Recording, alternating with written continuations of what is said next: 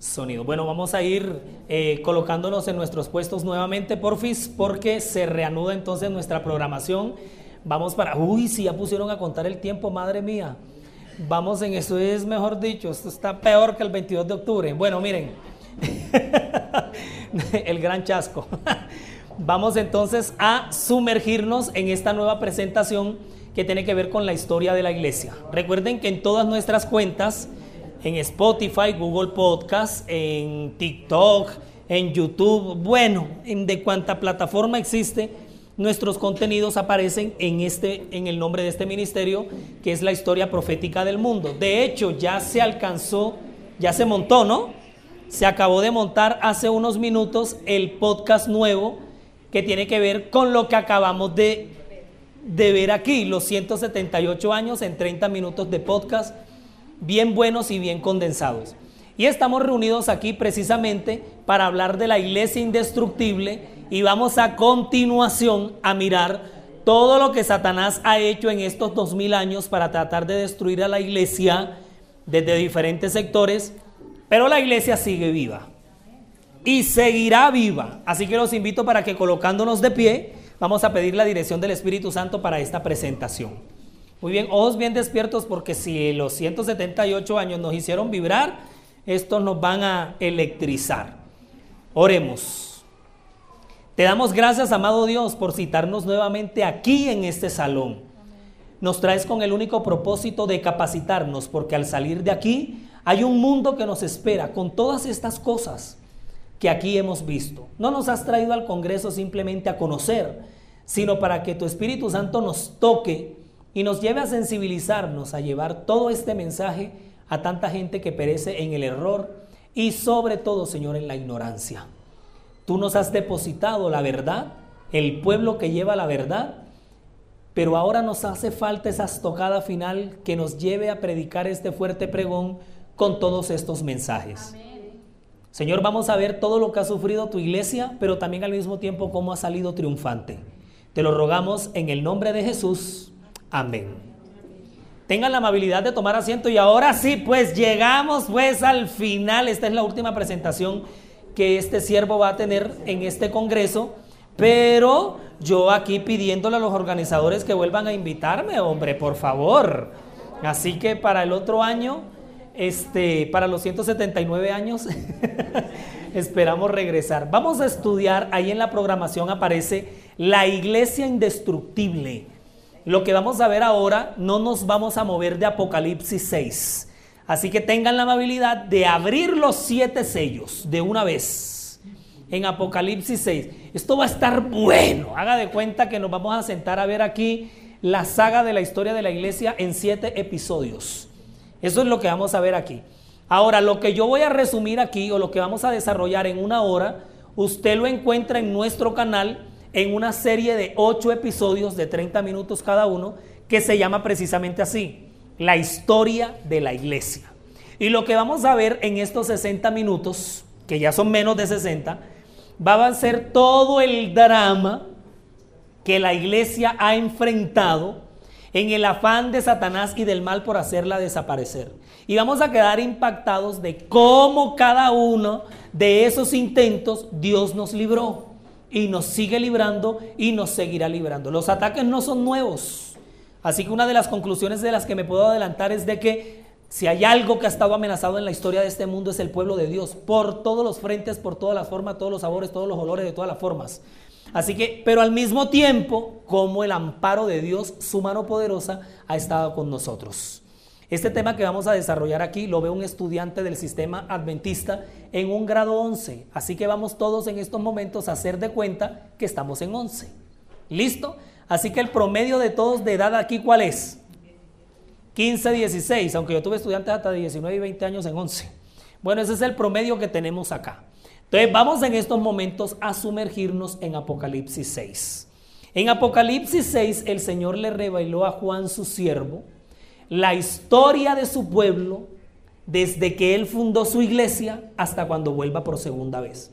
Entonces, los siete sellos, haga de cuenta usted una película, una saga, siete partes, siete episodios. Entonces en la iglesia es primer sello, segundo sello, tercer sello, cuarto sello, quinto sello, sexto sello y séptimo sello. Perfecto. Entonces cada vez que el, el libro sellado se vaya rompiendo cada sello, Juan tiene una visión y esa visión en la historia se cumplió. Ahora, este rollo que está sellado con siete sellos no es el libro de la vida. Mucha atención, no es el libro de la vida. Ustedes no han leído nunca en el conflicto de los siglos que cuando venga el juicio final, al final, Dios va a proyectar como en una pantalla más o menos todos los actos que han ocurrido en la historia universal de cómo Dios quiso redimir al mundo, pero el mundo no se dejó. Bueno, toda esa información está escrita en este rollo. Bueno, yo les di Apocalipsis 6, vamos a devolvernos al 5. Sí, es un gran atlas. Dice el capítulo 5, el rollo y el cordero. Y vi en la mano derecha del que estaba sentado en el trono un libro escrito por dentro y por fuera, sellado con qué? con siete sellos, dirían los chilenos. Y vi a un ángel fuerte que pregonaba a gran voz, ¿quién es digno de abrir el libro y desatar los sellos? Y ninguno, ni en el cielo, ni en la tierra, ni debajo de la tierra, podía abrir el libro, ni siquiera qué. Uy, pero ¿y esta cosa entonces de qué nivel es? Que ni siquiera lo podían ver. Y lloraba yo mucho porque no se había hallado a ninguno digno de abrir el libro, ni de leerlo, ni de mirarlo. Y uno de los ancianos me dijo, no llores. He aquí que el león de la tribu de Judá, la raíz de David, ha vencido. Oh, con esa expresión que me encanta tanto. No va a vencer, ha vencido para abrir el libro y desatar los sellos. Y miré y vi que en medio del trono y de los cuatro seres vivientes y en medio de los ancianos estaba en pie un cordero como inmolado que tenía siete cuernos y siete ojos, los cuales son los siete espíritus de Dios enviados por toda la tierra. Y vino y tomó el libro de la mano derecha del que estaba sentado en el trono y cuando hubo tomado el libro, los cuatro seres vivientes y los veinticuatro ancianos, ¿qué hicieron? ¿Delante de quién? Del Cordero. Todos tenían arpas y todos copas de oro llenas de incienso, que son las oraciones de los santos. Y cantaban un nuevo cántico diciendo, digno eres de tomar el libro y de abrir sus sellos, porque tú fuiste inmolado y con tu sangre nos has redimido para Dios de todo linaje y lengua y pueblo y nación. Y nos has hecho para nuestro Dios reyes y sacerdotes y reinaremos sobre dónde? Sobre la tierra. Y miré y oí la voz de muchos ángeles alrededor del trono y de los seres vivientes y de los ancianos. Y su número era cuántos? Uf, millones de millones. Que decía a gran voz, el cordero que fue inmolado es digno de tomar, miren lo que va a tomar y cuéntenlo conmigo, el poder, las riquezas, la sabiduría, la fortaleza, la honra, la gloria y para rematar, ¿qué cosa? La alabanza. Y a todo lo creado que está en el cielo y en el mar, y a todas las cosas que en ellos hay, oí decir al que está sentado en el trono y al cordero, sea la alabanza, la honra, la gloria, el poder por los siglos de los siglos. Los cuatro seres vivientes decían amén, y los veinticuatro ancianos se postraron sobre sus rostros y adoraron al que vive por los siglos de los siglos. Y ahora sí, vi cuando el Cordero abrió uno de los sellos y oí a uno de los cuatro seres vivientes decir, como con voz de trueno, ven y mira. Y cuando Juan miró, ¿qué vio? He aquí vi un caballo blanco y el que lo montaba, ¿qué tenía?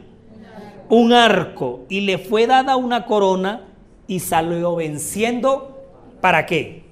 El primer sello es la visión del gran caballo blanco.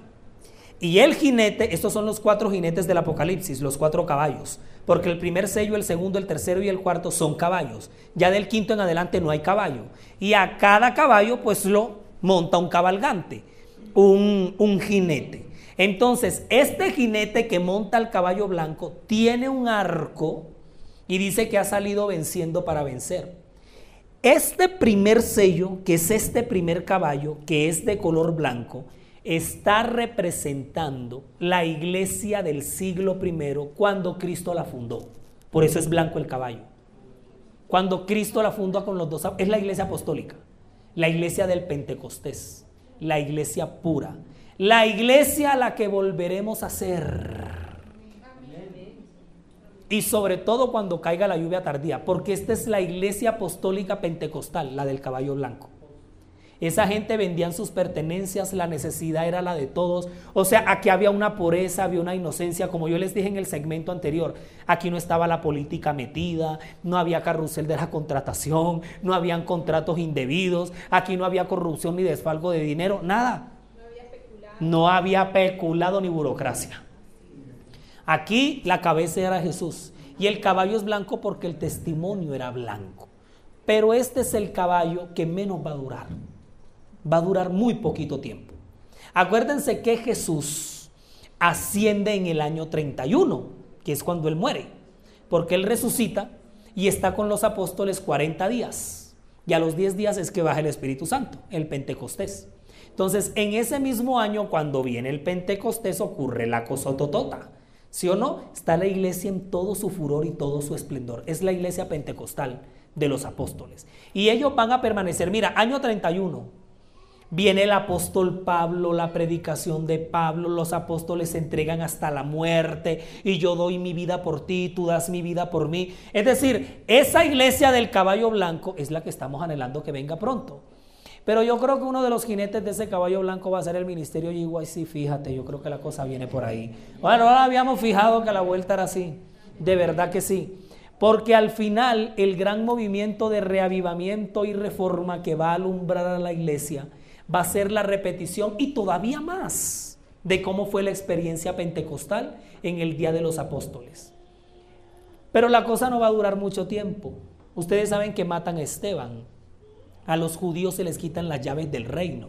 Ahora el Evangelio pasa a los gentiles. Pero la iglesia de 12 empezó a multiplicarse. Y ustedes saben que el Señor les había dicho, yo quiero que ustedes sean mis testigos, empezando en Jerusalén, luego en Samaria y luego hasta dónde?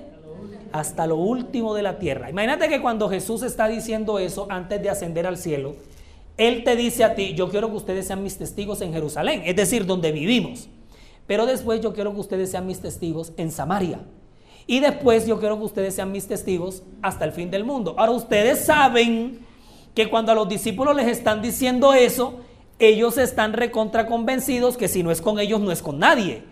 O sea, si Jesús me está diciendo a mí que yo voy a ir a los confines de la tierra, es porque yo voy a ir a los confines de la tierra. Pero Pedro se preguntaba, bueno, que seamos testigos aquí en Jerusalén, vaya y pues, listo. Pero en Samaria, si nosotros con los samaritanos nos gustamos, y en los confines de la tierra, imagínense que usted le están diciendo que usted va a ser misionero en los confines de la tierra y usted en el bolsillo no tiene ni para el transmilenio. Entonces, en ese momento, cuando a Pedro le dicen y a los apóstoles, ustedes van a ser mis testigos, en Samaria dicen, a Samaria, ¿cómo le ocurre si nosotros no nos gustamos de ellos? Y Jesús remata diciendo, es que ustedes van a llevar un mensaje que se va a globalizar, porque van a ir a todos los confines de la tierra. ¿Cómo lleva el Evangelio los apóstoles? Porque a Jerusalén, pues ellos estaban en Jerusalén. Pero ¿cómo lo llevan a Samaria y cómo lo llevan a los confines de la tierra? Mira que cuando llega el Pentecostés, que Pedro se faja un sermonazo. Ese día estaban en Jerusalén, ¿quiénes? ¿Ustedes se acuerdan? ¿Quiénes visitaban a Jerusalén? Ese, porque el Pentecostés era una fiesta ceremonial judía. ¿Y de dónde venía todo el mundo? Porque la Biblia dice, de Asia, Europa, habían hasta árabes, dice Hechos, griegos, judíos, ¿sí o no? Gente de todas las razas de todo el mundo. Y mira que cuando Pedro predica, ¿se bautizan cuántos? Ustedes saben lo que eran 12 apóstoles bautizando. Si yo en la campaña que más he bautizado, he bautizado, que un día salí con un dolor de espalda de tanto bautizar gente. Ahora bautizar casi 3 mil. Y Hechos de los Apóstoles, el libro de Elena de White dice que ellos buscaron, tuvieron que improvisar bautisterios. Ahora estaba el río Jordán ahí, el mar de Galilea. Bautizar casi 3 mil en un mismo día. Ahora, ¿quiénes fueron esos casi 3 mil que se bautizaron? Ahora, esa gente no vivía ahí. Muchos no vivían ahí. O sea, ellos habían venido para la fiesta del Pentecostés, pero ellos no eran cristianos. Y cuando se fueron, se fueron convertidos en qué? Y cuando se fueron convertidos cristianos, ¿a dónde llegaron? ¿Y qué empezaron a hacer? ¿Cómo? Ah, ¿qué les había dicho Jesús? Ustedes me van a hacer, es que uno no sabe cómo se van a cumplir los planes de Dios a dónde llegó el mensaje. Y eso, que, eso fue ahí mismo. Eso fue ahí mismo a los meses, al poco tiempo. Porque el Pentecostés llega 50 días después de, la, de la resurrección de Jesús. Y ellos están diciendo, no, que testigos en Jerusalén, listo, vaya y venga. A Samaria, no, allá nosotros no llegamos y nosotros no gustamos de esa gente. Pero a los confines de la tierra, resulta que cuando esos 3.000 casi bautizados se van, ellos se convierten en los replicadores del cristianismo. Si te das cuenta cómo Dios la pintó y la coloreó. Y ellos podían decir, no, nosotros cómo vamos a llegar. ¿Y quién les ha dicho que ustedes? Eso va a ser es por el testimonio de ustedes.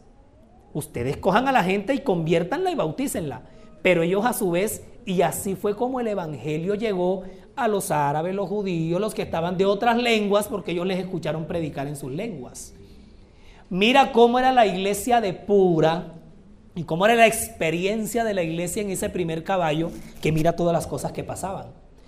Ahora, cuando a ellos los judíos los empiezan a perseguir, muchos se tienen que refugiar en Samaria. ¿Ustedes se acuerdan cuando Felipe, cuando Felipe bautizó? ¿Dónde estaba él cuando eso pasó? Eso era en Samaria. O sea, ¿cómo llegan ellos a Samaria? Porque los empiezan a perseguir. Entonces, como los persiguen, tienen que huir de Jerusalén. Y se esconden en Samaria. Y es en Samaria donde empiezan a predicar. Mira cómo es esto. O sea, Dios les dijo, por eso yo les decía ah, en, un segmento anterior, Dios nos dice lo que va a pasar, pero no nos da detalles de cómo lo va a hacer. Entonces, cuando ya se cumple, uno dice, oye, no habíamos pensado que esto Dios lo iba a cumplir de esta forma. ¿Cuándo nos imaginamos nosotros que en la cuarentena iban a pasar las cosas que iban a pasar? Entonces ya te das cuenta cómo en una ley dominical nos pueden cerrar aeropuertos, cerrarnos bancos, que te saquen por el número de... ¿Ya te diste cuenta cómo es de fácil? ¿Y cuándo pensamos nosotros que eso podía pasar? Ah, y mira las dinámicas cómo se dieron. Entonces, estamos en el año 31 cuando esto pasa. Claro, la iglesia pura, la iglesia pentecostal, la que predicó Pedro, bautizaron casi 3.000. Ojalá la iglesia siempre se hubiera quedado así. Pero llegamos al año 67, cuando empieza el segundo sello. El primer sello va del año 31 al 67, el caballo blanco. Ahora, ¿qué pasa en el 67 que cambiamos de color? Vayan al versículo que le sigue, por favor. Dice el versículo 3, cuando abrió el segundo sello, oí al segundo ser viviente que decía, ven y mira. Y salió otro caballo bermejo, y al que lo montaba le fue dado poder de quitar de la tierra la paz, y que se matasen unos a otros, y se le dio una gran espada. Ahora de caballo blanco pasamos a qué color? A caballo rojo, sanguinario, sangriento, porque en el año 67 estallan, escucha bien, o sea, la película estaba muy bonita con el caballo blanco. Todo paz, todo amor, ojalá hubiera sido siempre así. Pero en el año 67 estalla la cruel persecución contra esos cristianos que venían consagraditos, bautizando, que la necesidad era la misma para todos, que vendían las propiedades y era la necesidad para todos. Ahora los empiezan a perseguir a muerte. Y la cosa fue de terror. Eso fue prácticamente un holocausto. El segundo sello del caballo rojo va, escúchalo bien, del año 67 al año 313. ¿Cuántos años de persecución para los cristianos? Ahora, ¿por qué el 67? Uy, él celebró, mira.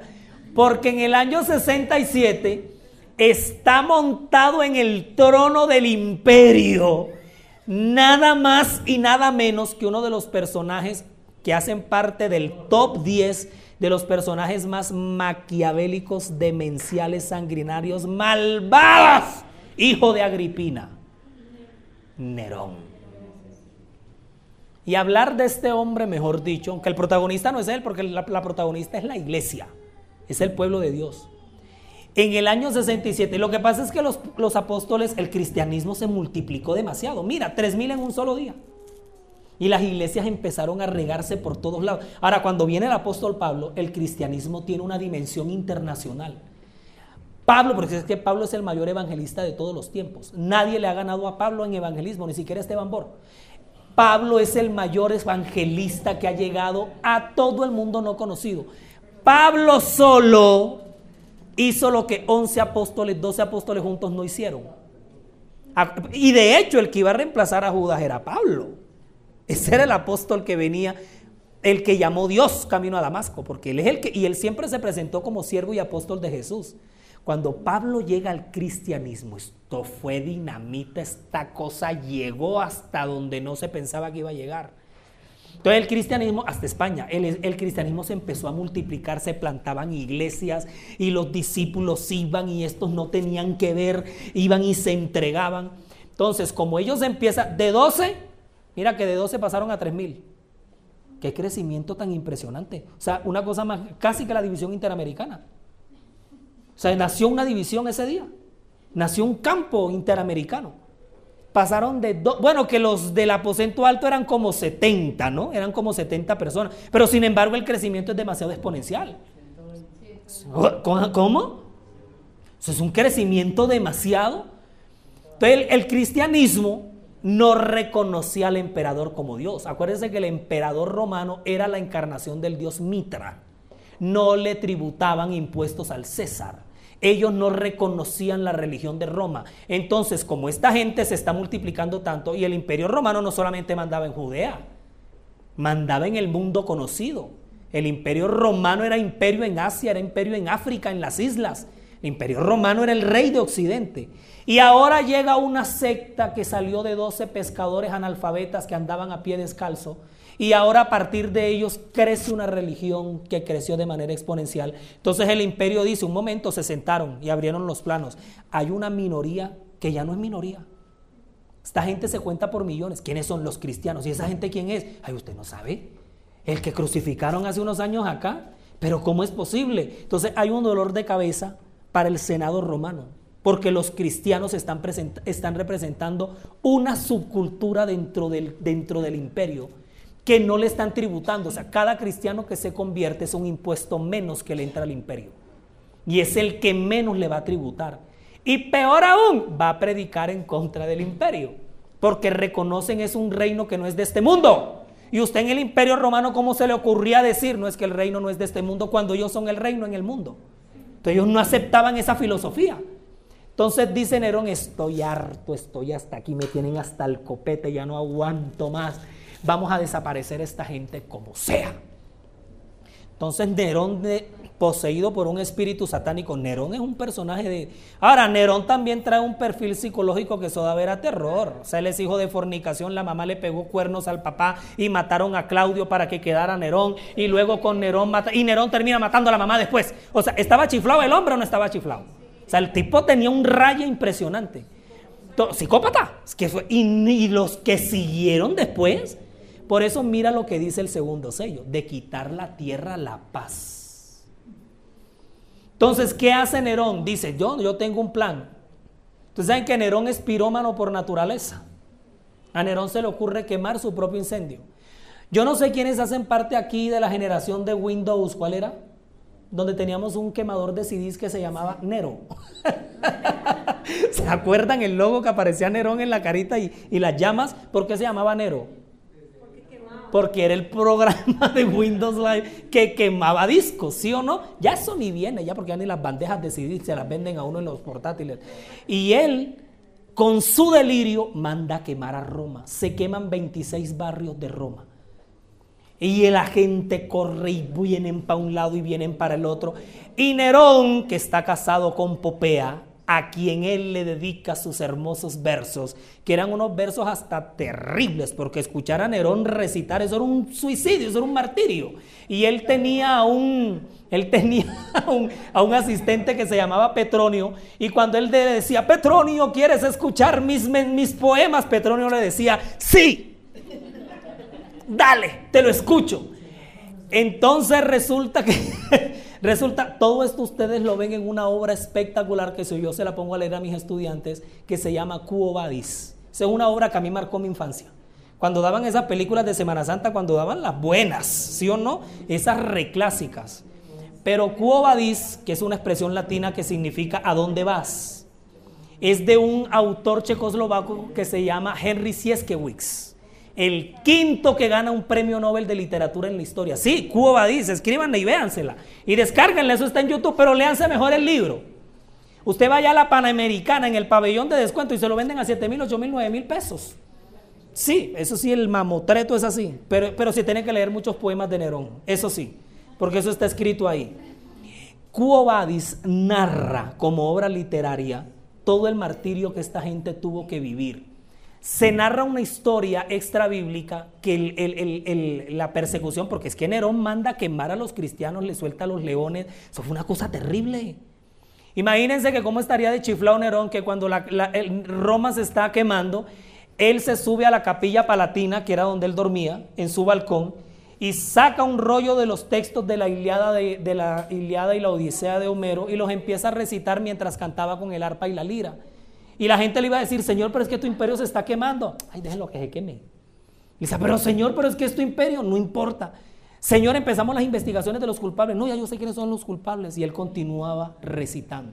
¿Y quiénes son los culpables? Pues ustedes no saben quién quemó el imperio. ¿A quién le echó la culpa de su propio acto? El incendio de Roma es la causa falsa para que la persecución empiece. Porque dice, si ven el odio que tienen los cristianos contra Roma, hay que exterminarlos. Por eso es que el incendio es el que hace, y fue el mismo, es el que hace estallar la... Si no hay incendio, él se hubiera buscado otra cosa, se lo hubiera buscado. Claro que este hombre también tuvo una vida muy indigna y una muerte cruel, súper inhumana. Él mismo se mata, después de matar a la mamá. O sea, ya con eso te lo digo todo. Pero después de Nerón siguió apareciendo toda esta gente. Mira que cuando están persiguiendo a los cristianos, Pedro, eso lo narra la obra Quo Pedro sale huyendo de Jerusalén y cuenta la historia extrabíblica que cuando él va por la puerta, ve el Espíritu de Cristo entrando a Jerusalén. Y Pedro va saliendo huyendo de la persecución.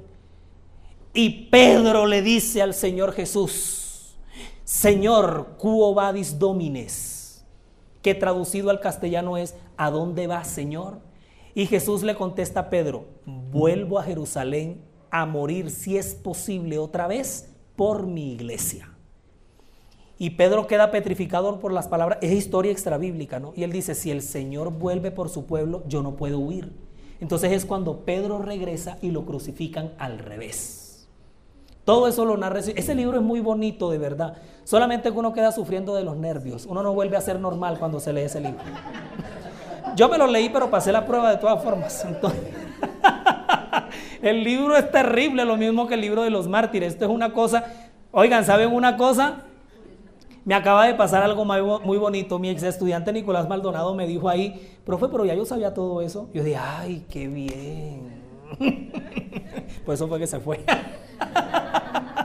sí, porque todo esto nosotros lo veíamos en clase.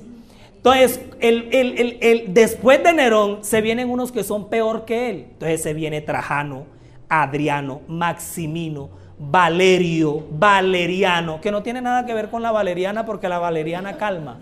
En cambio, este valeriano lo que trajo fue guerra. Decio, Septimio Severo. Y luego también, bueno, este no es el orden, pero vino Domiciano, que fue el que echó a Juan el apóstol en un aceite, en un caldero de aceite hirviendo. Y como Dios lo salva milagrosamente, Domiciano cree que Juan es un brujo. Le dijo, saquen a este hechicero de aquí, que quién sabe. Y por eso es que lo mandan a la isla de Patmos porque ellos pensaban que Juan era un hechicero y que hacía trucos. Por eso lo mandan allá a morirse en la isla de Grecia. Y así, año tras año, van desangrando al cristianismo. Y este, esto que empezó en el 67 se extiende hasta el 313. Por eso es que muchos cristianos que van a huir de los predios del imperio son los que van a salvar su vida en las montañas y más adelante van a reaparecer como los valdenses, como los... O sea, ¿de dónde salió esa gente? Fueron cristianos que huyeron de la persecución y que lograron salvarse, ponerse a salvo. Ahora, la política pública, porque el exterminio de los cristianos fue una política pública, o sea, eso pasó por, las, por la agenda de trabajo del imperio, era un proyecto que el, el emperador que seguía lo continuaba. A veces la persecución bajó un poquito, pero luego venía otro emperador y subía peor que el anterior. Entonces, ¿qué es lo que ocurre? Cuando toda esta política pública se da, que están desangrando el cristianismo y que los están matando, muchos de ellos huyen, el cristianismo no logran desaparecerlos. O sea, aquí se da un fenómeno raro. Bueno, raro no. Eh, o sea, es, ni siquiera es un fenómeno, pero para el imperio sí. Ellos dicen, ¿cómo van las estadísticas? Señor, el cristianismo está subiendo de gente. Pero ¿cómo es posible? Si nosotros les estamos dando candela viva y ustedes me están diciendo, ¿cómo van las estadísticas? Por favor, departamento de estadística. No, señor, el cristianismo está creciendo. Miren, en la zona septentrional tirando hacia allá arriba, hacia los Alpes. Uy, no, si se están edificando más iglesias, pero ¿cómo es posible si nosotros les estamos soltando los leones? No, señorita, tenemos una noticia peor. Muchos romanos se están convirtiendo al cristianismo. ¿Qué, qué? Sí. Imagínate que algunos antes de clavarles el hacha se convierten ahí. Léase el libro de los mártires de Juan Fox. si sale vivo de Cuba, dice. Léase el libro de los mártires, el libro de los mártires de Juan Fox. Usted lo descargue, descárguelo ahora mismo si usted quiere en PDF. Juan Fox se fajó severo, pero él te dice el nombre de los mártires con quien estaba casado, quien Juan Diego, por ejemplo, lo desollaron vivo. Eso fue una cosa. Y luego le regaron una libra de sal encima. Eso fue una cosa, eso fue una cosa terrible. Uno de los mártires que más ha sufrido martirio en la historia. Una cosa terrible. O sea, o sea ¿quién estaba montado en el poder? El mismo diablo queriendo acabar al cristianismo. Pero el libro de los mártires también te dice los nombres. El Salvador Roco iba a matar a Popea y antes de matarla, de descerebrarla, resulta que él cayó de rodillas y cayó convertido y también murió con ella en el cadalso. O sea, el libro de los mártires también te habla de los romanos que se convirtieron. Bien, el libro de los mártires es pesado porque él te habla los testimonios y también el sistema de tortura que empleó Roma. Pero entonces, Tú, cuando te leas Cuobadis, te leas el libro de los mártires, te puedes leer un libro romántico para que ahí más o menos niveles los niveles de estrés y te puedes ver Frozen como película o te puedes leer Romeo y Julieta, ¿no? algo así como para porque la de repasar el deseo de toda la gente porque la tensión es bien grande. es pura fantasía, sí. No, olvídenlo. Resulta que se nos mete el tercer sello. Se viene la persecución. La persecución todavía está ardiendo. Pero en el tercer sello, si bien las cosas cambian por un lado, empeoran por la otra. Acompáñenme a leer el versículo 5. Cuando abrió el tercer sello, oí al tercer ser viviente que decía, ven y mira, y miré, y he aquí un caballo negro y el que lo montaba tenía una balanza en la mano.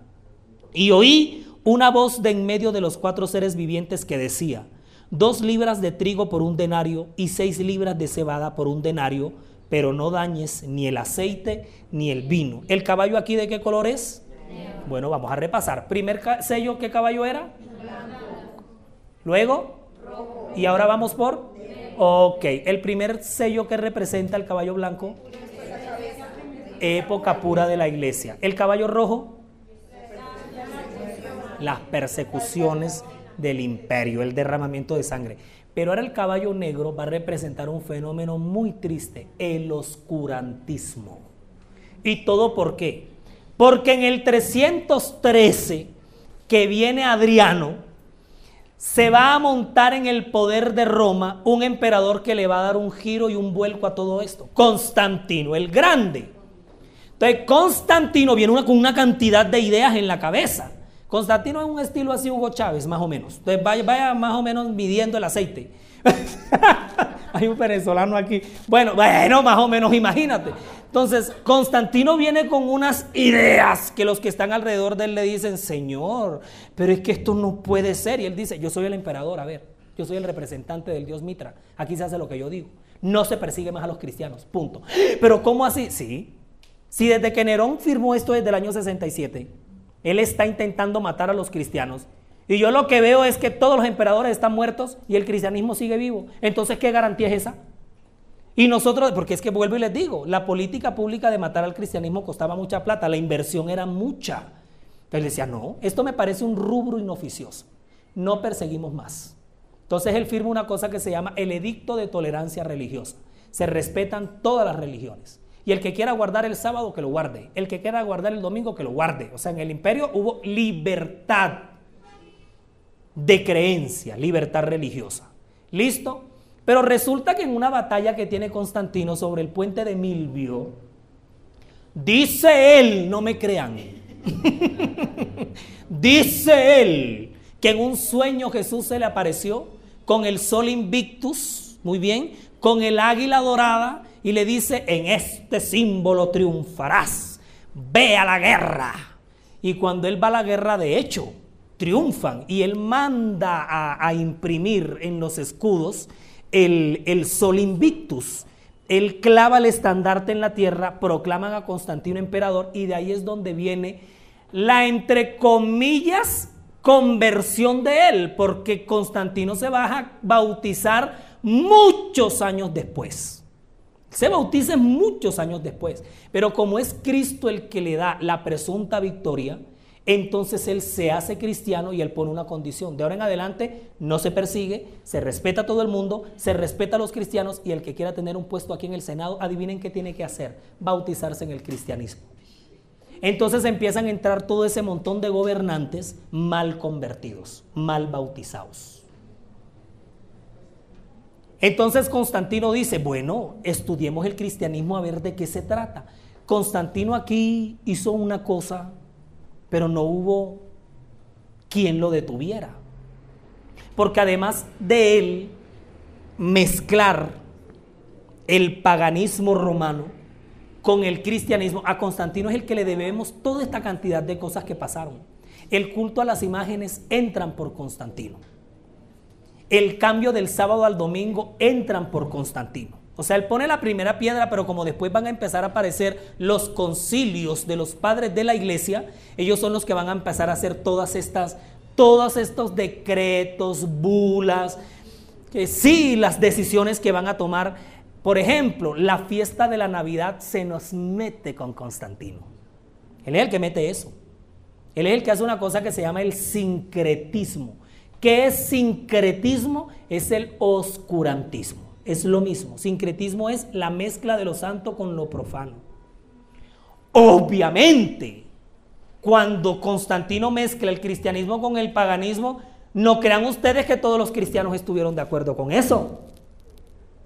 ¿Ustedes creen que todos los cristianos dijeron, ay, no, sí, listo, chévere, vamos a fusionarnos con el paganismo? No. Los cristianos hubo un frente que se empezó a resistir entonces dijeron, bueno, si ustedes no quieren estar de acuerdo, continúen. Ellos siguieron con la línea del cristianismo puro. Pero aquí empieza un cristianismo paganizado, un cristianismo romanizado.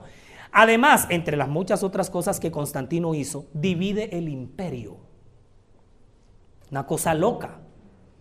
El imperio romano de Oriente, en Roma, ¿sí es que es así?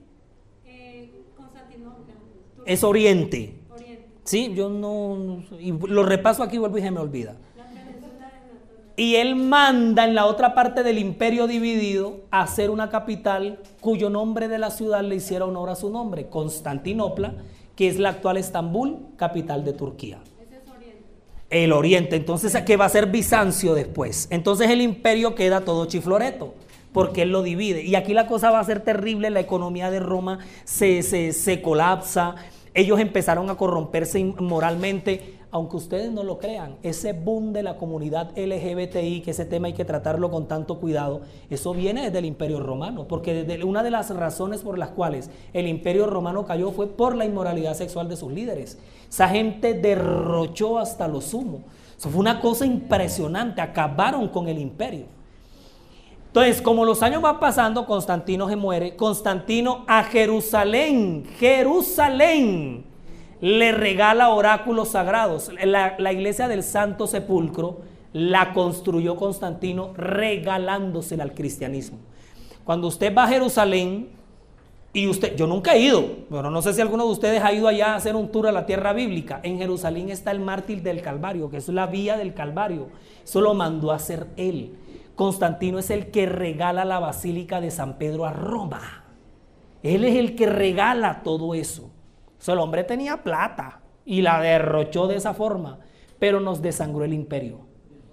El imperio nos quedó moribundo.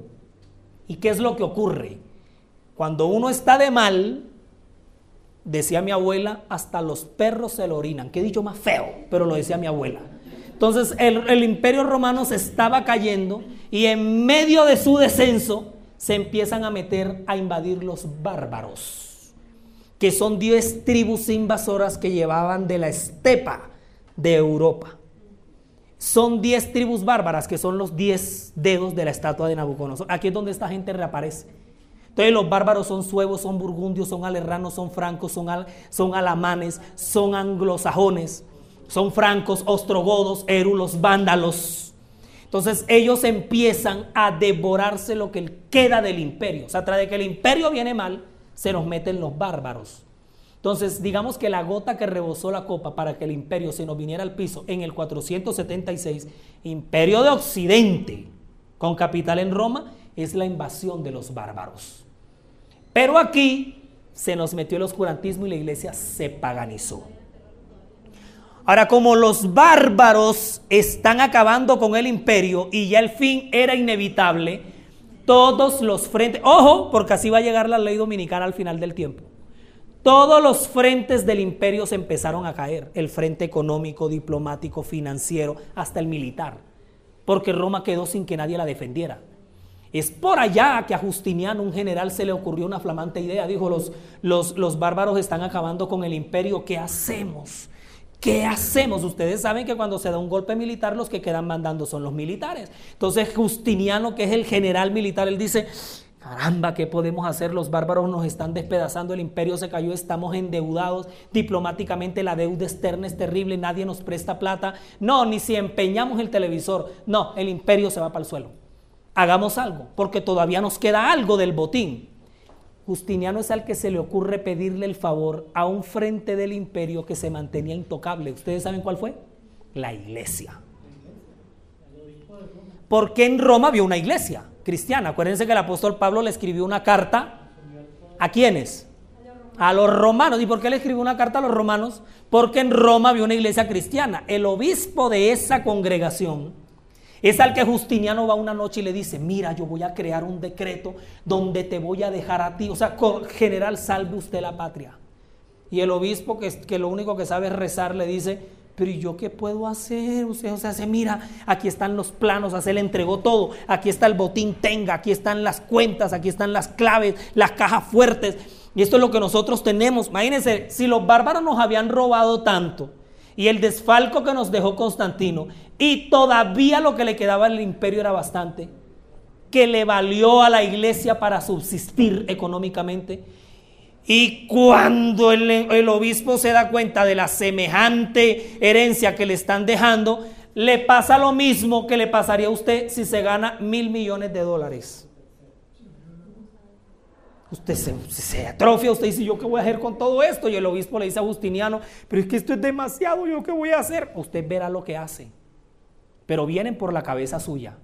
Los bárbaros hacen despedazan y no se meten con la iglesia. Por eso es que la iglesia, los primeros padres, empiezan a esconder, para que los enemigos del imperio no encuentren, empiezan a esconder en sus abadías y en sus monasterios empiezan a esconder en todos esos archivos todo lo que, hoy en día es la Biblioteca del Vaticano, así fue que nació. Ellos empiezan a esconder en las abadías esas de los monasterios y todo eso donde están esos estantes grandes, todo lo que, lo que el imperio les está dejando. Entonces, las escrituras, las cuentas, la plata, ellos empiezan a coger sus bibliotecas, como los bárbaros no entran ahí, porque los bárbaros que van a estar interesados en una biblioteca.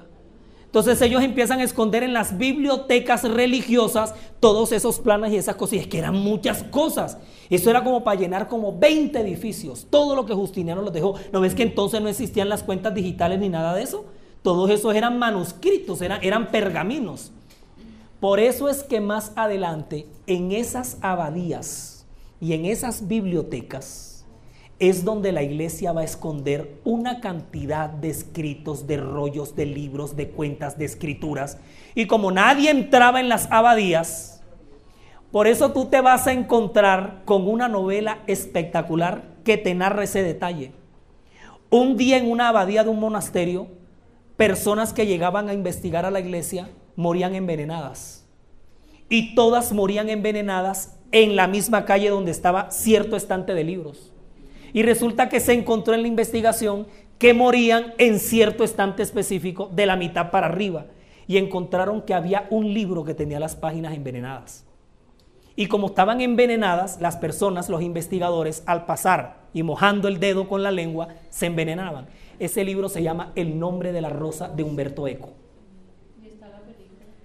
Con Sean Connery, ¿sí o no? Léanselo antes de que Jesús venga el nombre de la rosa te ayuda a entender ese contexto de, de, las abadías y los monasterios, de cómo se utilizaron. Lo que pasa es que en esta vida hay mucho por leer, hermanos. Y la gente procrastinando con un celular.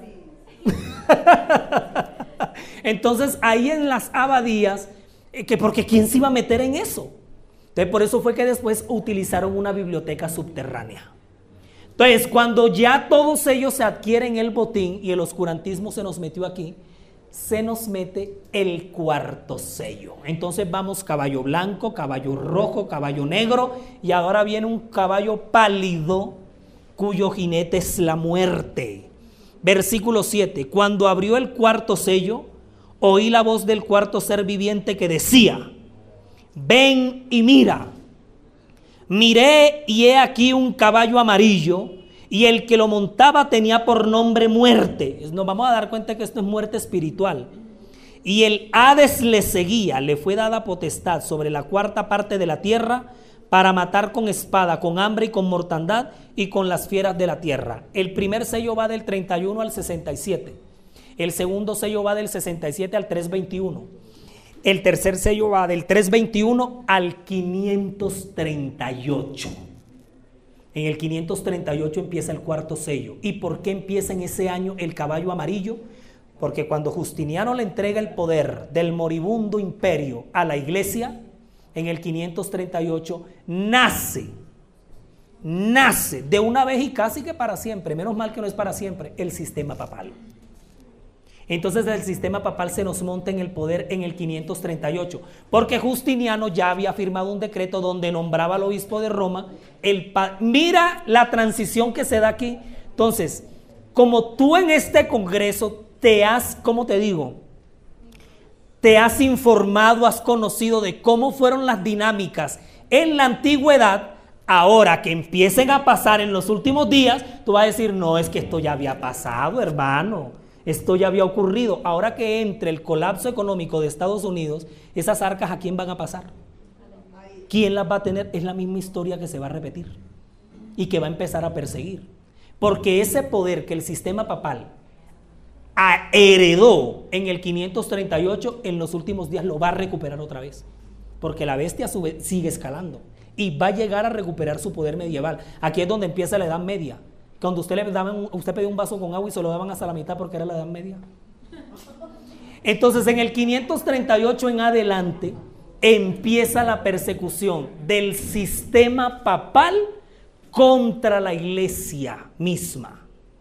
Y aquí, hermanos, es donde se viene todo esto, lo que usted quiera meter ahí, la Santa Inquisición, la persecución. Las, y entonces, para rematar, los concilios de la iglesia van a empezar a decretar unas cosas que uno dice, oye, paren esta gente, que esta gente está loca. ¿Qué les pasa? Nada. Ellos estaban en el poder y el que manda, manda. Y ellos sí que mandaron re mal. Entonces se van a venir las escuelas filosóficas y religiosas. Entonces aquí es cuando el sistema papal va a empezar los 1260 años de persecución, porque el caballo es amarillo, aunque originalmente es pálido porque implica el amarillo o la palidez de un muerto. Porque aquí la veracidad de la Biblia prácticamente la mataron. La colocaron por debajo de la tradición de los hombres. Y aquí se van a cometer unas cosas a nivel de fe, de creencias y de doctrinas muy terribles. Muy terribles. Entonces, ¿qué pasa? Que todos estos grupos tienen que salir a esconderse otra vez. Constantino nos paró la persecución, pero nos pervirtió la iglesia. Entonces ahora la persecución empieza otra vez con la iglesia pervertida y paganizada. O sea, nada se hizo. Al final de cuentas, nada se hizo. La iglesia empieza a meterse por donde pueda. La iglesia empieza entonces a esconderse y es cuando llegamos al quinto sello del Apocalipsis. Todo este periodo del sistema papal fue una cosa terrible. Pero antes de que lleguemos al quinto sello, pasa una cosa que nosotros la explicamos ayer y que el pastor estuvo aquí presente. Resulta que esto es lo que está pasando aquí con Roma, ¿no? Y Roma está persiguiendo, está matando y todo lo que no es Roma se muere y todo lo que no es Sacro Imperio, bueno, mejor dicho. Pero resulta que por allá en Arabia Saudita nos nace el Islam. Se nos levanta Mahoma con los musulmanes. Entonces los musulmanes lo que traen es una un proyecto expansionista reclamando a Jerusalén y los sitios sagrados del padre Abraham. Entonces el papado ahora tiene un enemigo que le está haciendo frente, porque en ese momento el papado no tenía enemigos. Entonces ahora es el, el, Islam el que le está haciendo frente. Y los musulmanes le decían al papado, bueno, salgan pues, ¿cuántos son? Y aquí vemos cuánto nos toca. Venga pues, entonces el sistema papal, que es el que tiene el poder, él dice, ah, que saben cuánto nos toca. Ok, listo. Entonces ellos ahí es cuando forman lo que son las cruzadas. Y vamos por el año 1099. ¿Las cruzadas qué son? Son siete expediciones militares religiosas para volarle la cabeza al Islam. Y sobre todo para evitar que lleguen a Jerusalén. Evitar que lleguen y se la tomen. Hay un libro muy chévere que nosotros tuvimos que habernos leído en secundaria, La Jerusalén Libertada de Torcuato Tazo. Si no la conocías, Así se llama, la Jerusalén libertada. El autor se llama Torcuato Tazo. Él, él habla a manera de poemas, redacta cómo fue la dinámica de las cruzadas y cómo no pudieron, por lo menos frenaron al Islam, porque el Islam empezó a someter a la religión. Miren, hay unos santos, entre comillas, ¿no? que recientemente santificó, estaba, creo que estaba Benedicto XVI todavía o ya era Francisco los 830 mártires de Otranto. Eso fue en una isla por allá en Italia donde llegaron los musulmanes y le hicieron a una cantidad de pescadores a que les, les obligaran a que renegaran de Cristo y aceptaran al Islam. Y ellos dijeron que no. Entonces, este Antonio Primaldo, que era el principal de todo, era como un líder social, él dijo, nosotros somos cristianos y no vamos a renegar de Cristo.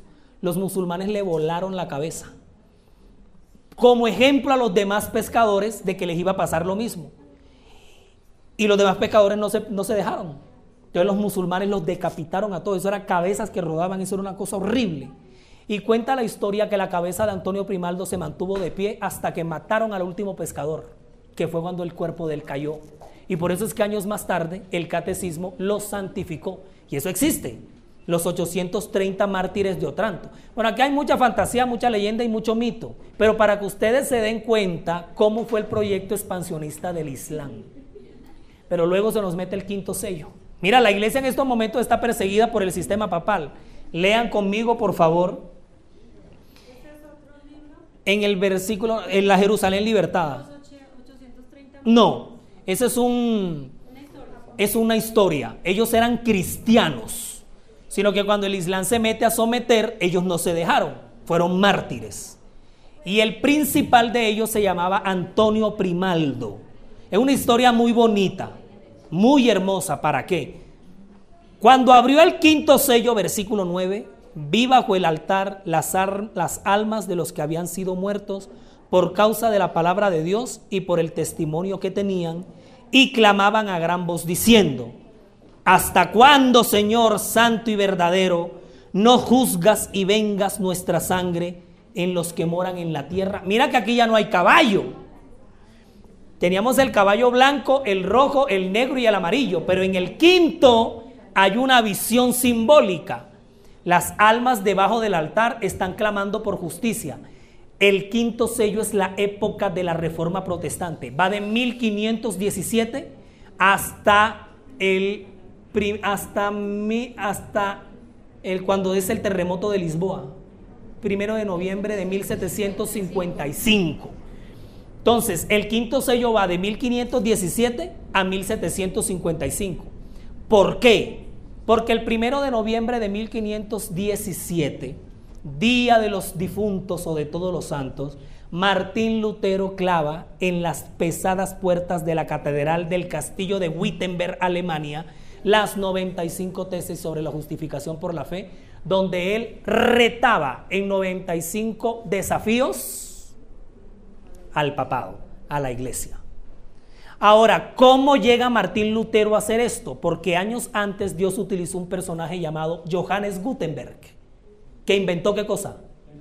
Y esa fue la revolución tecnológica. ¿Sí te das cuenta que la ciencia siempre ha avanzado? Si no, sí, si no hay imprenta, no hay 95 tesis. De hecho, lo primero que imprime Gutenberg con su invento que fue la 90 ejemplares de la Biblia.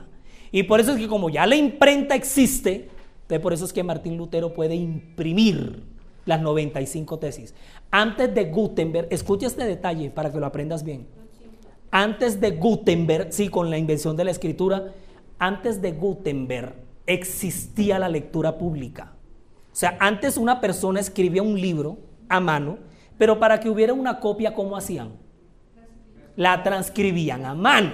Por ejemplo, los manuscritos de la Biblia original, ¿cuánto tiempo duraron como manuscritos?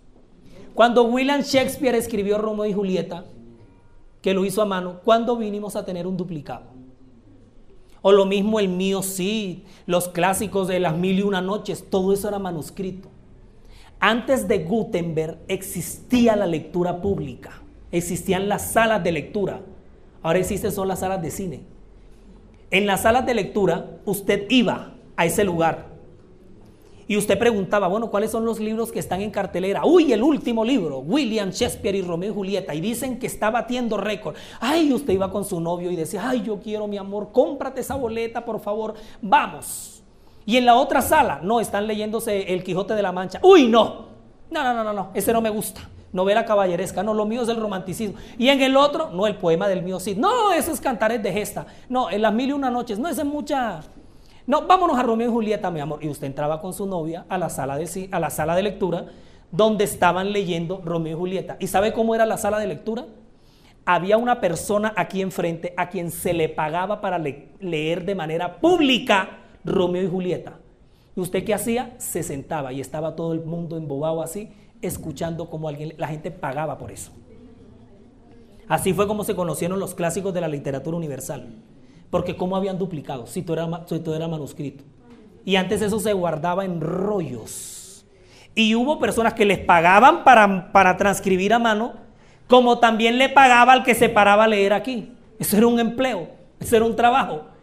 Y usted no podía decir, oye, ¿por qué parte va el libro? cállese, que ya va a llegar Julieta. ¿Qué, ¿Cómo se le ocurre? Baje la voz. Porque la gente estaba así. Pero cuando llega Gutenberg, la cosa cambia. Y mira que las salas de lectura existen, pero ya son privadas. Y en las universidades, en el Día del Idioma, hacen una cosa que se llama lectura sin fin, que empiezan a leer un libro hasta que el libro se acaba. Bueno, eso era en mi época, yo no sé si todavía lo hace. Entonces resulta que en la sala de lectura, antes con Gutenberg van a ser la privacidad de la lectura. Porque ahora yo puedo leer lo que a mí me dé la gana y lo mejor aún, puedo interpretar lo que me parezca de lo que estoy leyendo. ¿Y quién me dice nada? Y Gutenberg imprime 90 Biblias y ahora empieza la Biblia a circular de manera popular. Por eso es que Martín Lutero dice que estudiando teología y no estudiaba la Biblia. Y él se va a encontrar una Biblia por allá, es en un monasterio. ¿Eh? Por eso es que por Gutenberg, sí señora, estaba, estaba atada. Por eso es que por Gutenberg es que el mundo se va a enterar de las cosas.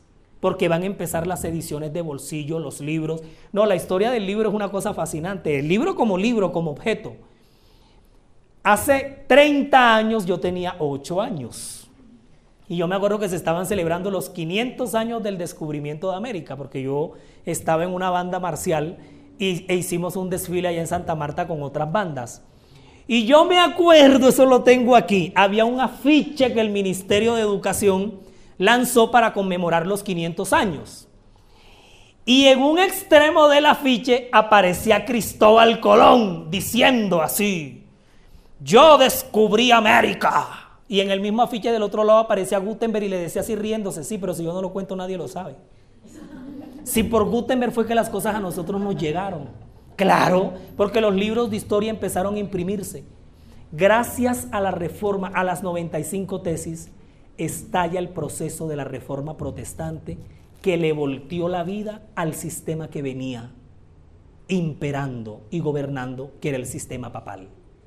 Y luego se nos viene el sexto sello, que son los fenómenos naturales, y finalmente la venida de Cristo. Miren, lo que nosotros hemos hecho aquí en este segmento, el sexto sello, que es, empieza con el terremoto de Lisboa el primero de noviembre de 1755, son tres señales naturales. Ya aquí llegamos al tiempo del fin. Entonces tenemos la, el enrojecimiento de la luna, que es el 19 de mayo de 1780 y la gran caída de las estrellas, que es el 13 de noviembre de 1833. Son las tres señales naturales que nos indicaban que ya se abría el sexto sello y que entrábamos al tiempo del fin. Si ustedes se miran hasta aquí, todo lo que hemos contado aquí, ¿dónde encuentran ustedes o muéstrenme ustedes que a la iglesia la desaparecieron? Y con toda la gente que se montó aquí, y eso que aquí hemos hecho un repaso a vuelo de pájaro, porque nos han hecho falta muchos fenómenos que se vinieron contra la iglesia. Pero así fuéramos más específicos, la respuesta va a ser la misma. O la conclusión va a ser la misma. La iglesia es indestructible. En Apocalipsis 12, la mujer aparece qué? Y, y corona es símbolo de qué? De reino, de victoria. Ya desde el principio Dios nos estaba diciendo que la iglesia era victoriosa nadie la ha podido destruir. Es más, si ni siquiera nosotros nos ponemos de acuerdo aquí, la destruimos. Antes los que, los que, los que se la enfrentaron para destruirlos, ellos son los que están muertos porque la iglesia sigue viva. La sangre de los cristianos que fue semilla para el evangelio. Entonces nadie, cuando Napoleón Bonaparte llegó a darle la herida de muerte a la iglesia, es que ni Napoleón Bonaparte la pudo matar. O sea, él le dio fue una herida de muerte pero la dejó viva al sistema papal.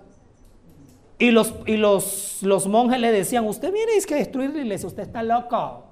Si ni siquiera nosotros, que somos unos malvados, hemos podido destruirla, ahora viene usted a decirnos que la va a destruir. La iglesia es indestructible. Y por eso Dios nos citó aquí en esta tarde para recordarnos que la iglesia nadie la puede destruir. Al contrario, la iglesia se pone mejor. ¿Sí? Mira que en el momento de la crucifixión, ¿qué pensaron los discípulos? Se acabó esto. Final, final, no va más. ¿Y qué pasó tan solo unas semanas después? Se multiplicó la iglesia a nivel mundial. Nosotros vamos para un zarandeo porque la persecución contra la iglesia sigue. Ella continúa. Pero vamos para una persecución y un zarandeo. Y va a llegar un momento en el que va a aparecer qué? Que va a desaparecer la iglesia. La sierva del Señor dice en consejos para la iglesia que llegará un momento, sí señores, que parece que la iglesia estará desapareciendo, que hasta las otras religiones se van a burlar, que hasta los sistemas se van a llegar a burlar. Pero luego va a venir un plus porque el Señor va a derramar la lluvia tardía. Y así agárrate mundo, que la iglesia se va a tragar el mundo. Porque en el zarandeo perdimos miles pero en la lluvia tardía, ¿qué va a pasar? Van a venir de todos los otros rediles y se conformará el remanente final que serán esos 144 mil. Oye, bueno, mira que antes de orar yo quiero hacer una pregunta. Después de todo lo que hemos visto aquí, que persecución, que Cuo que no sé qué, que hasta Frozen, todo eso, yo les hago una pregunta. ¿A quién de ustedes les gustaría vivir la persecución que viene? Manos arriba. Hay un momentico ahí. Eh, Ay, ¿me permite hacer un comentario?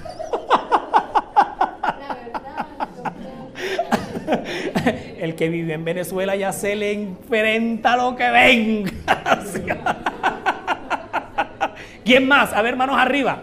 Manos arriba. ¿Y usted qué? ¿Va a llevar a su novio solo? ¿Cómo? ¡Oh! Mira, esto no es ni presunción, porque la fuerza las da para resistir es el Señor. Alguien dirá, no, no, pastor, yo soy muy débil para ir. ¿Quién ha dicho que es por tu fuerza? Ay, sí ve, justificación por obras. Ah, o yo estoy muy vieja, que no diga que yo tengo que tomo caltrate. Ni quien ha dicho que eso va a ser por tus fuerzas. Los que esperan en Jehová, nuevas fuerzas obtendrán. Correrán y no se cansarán. Caminarán y no se como las águilas, sus, sus alas levantarán. Además, yo les voy a decir una cosa, no, y no solamente lo digo yo, lo dice el espíritu de profecía. Es verdad, al final la iglesia perseguida será en gran parte una iglesia joven, pero el Señor va a preservar a grandes hermanos de edad para que esos jóvenes no queden solos. ¿Sí? sí. Hay esperanza, mi hermano. Es más, la visión. Mira, y él se está preparando allá para la persecución ya. La versión del espíritu de profecía le llama a esos hermanos, le llama monumentos. No, no, no, no, no. No, de verdad, no, no estoy mintiendo. Ustedes sí, mejor dicho que el bullying, ¿no? Le el Señor dejará monumentos. Claro, para que esa iglesia no joven no quede sola. Imagínate que en la iglesia el Señor mandara al descanso a todos los viejos. Esto es una locura aquí. Queda la iglesia sola. la gente aquí, que mejor dicho, cierto. Hermanos, pueda venir. Mira ya, es que es cuestión.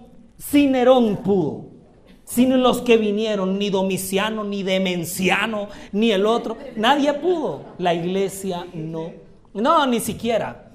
La iglesia es indestructible porque su cabeza es un Dios indestructible.